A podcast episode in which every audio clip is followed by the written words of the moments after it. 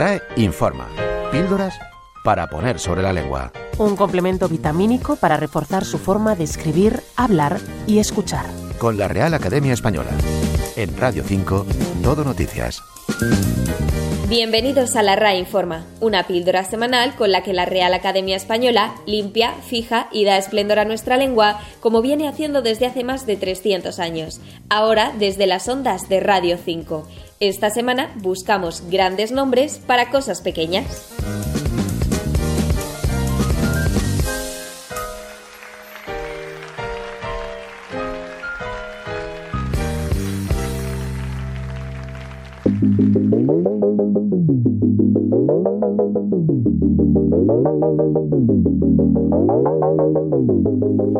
Hay cosas tan pequeñas o tan cotidianas de las que quizá nunca nos hemos preguntado su nombre, pero afortunadamente el diccionario de la lengua española presta también atención a muchos de los más pequeños detalles de nuestro idioma.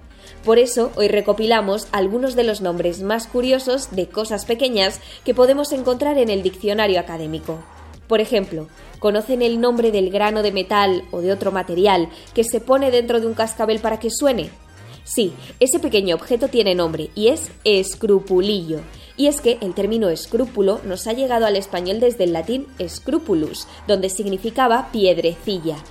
¿Y sabrían decir cómo se llama la almohadilla que sirve para clavar en ella alfileres o agujas? Se trata del acerico, nos llega como diminutivo de acero, escrito con H y Z, que denominaba a una almohada, y remontándonos en su etimología llegamos hasta el latín facies, cara. También para denominar a este artilugio de costura el diccionario recoge el sinónimo alfiletero. La espuma de la cerveza también tiene nombre propio, es el giste, palabra que nos ha llegado al español desde el alemán y que en la lengua germánica significa directamente espuma. Del árabe nos llega otra pequeña palabra refrescante. Luquete es el nombre que recibe la rodaja de limón o naranja que se echa en algunas bebidas para darle sabor. ¿Y saben cuál es el nombre que recibe la punta de los cordones?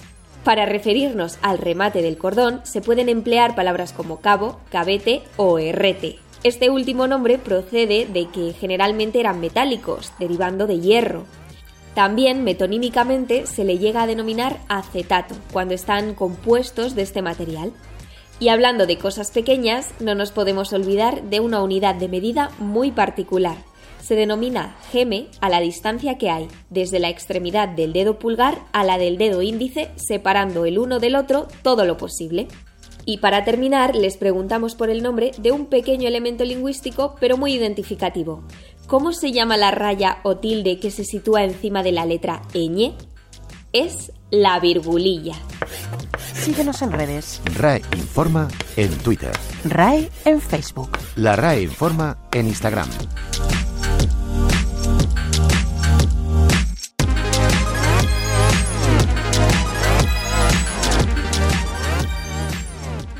La palabra del día. Predisponer. Preparar, disponer anticipadamente algo o el ánimo de alguien para un fin determinado.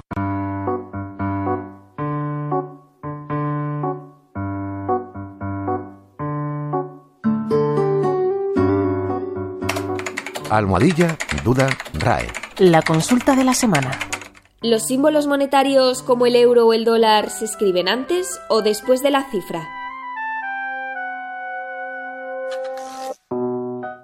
En España se prefiere la escritura pospuesta y con espacio de separación, mientras que en América, por influjo anglosajón, suelen ir antepuestos y sin separación. RAE informa. Píldoras para poner sobre la lengua. En Radio 5, todo noticias. Lea las instrucciones de este medicamento, pero sobre todo, lea.